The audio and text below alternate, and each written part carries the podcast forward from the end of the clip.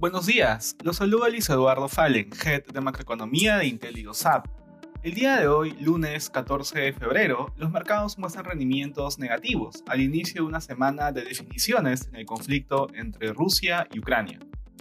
De manera particular, en Estados Unidos los futuros inician la semana con rentabilidades negativas, luego de que se incrementaran los riesgos geopolíticos en el conflicto entre Rusia y Ucrania, que no ha tenido avances en las negociaciones.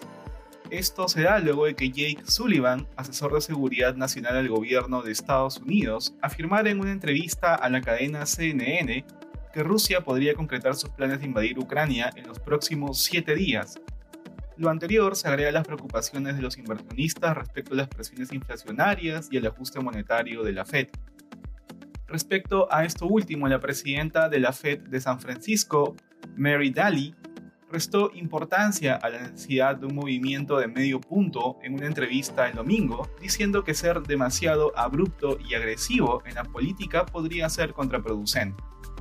En la eurozona, las principales bolsas del bloque caen ante la posibilidad de una invasión de Ucrania por parte de Rusia.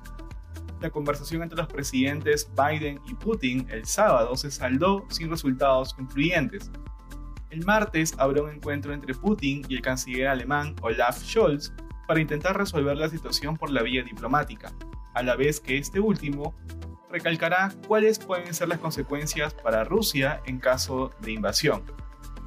En Asia, las bolsas asiáticas cerraron a la baja después de que Estados Unidos advirtiera que Rusia puede invadir Ucrania en cualquier momento, lo que ubica el petróleo en máximos de 7 años.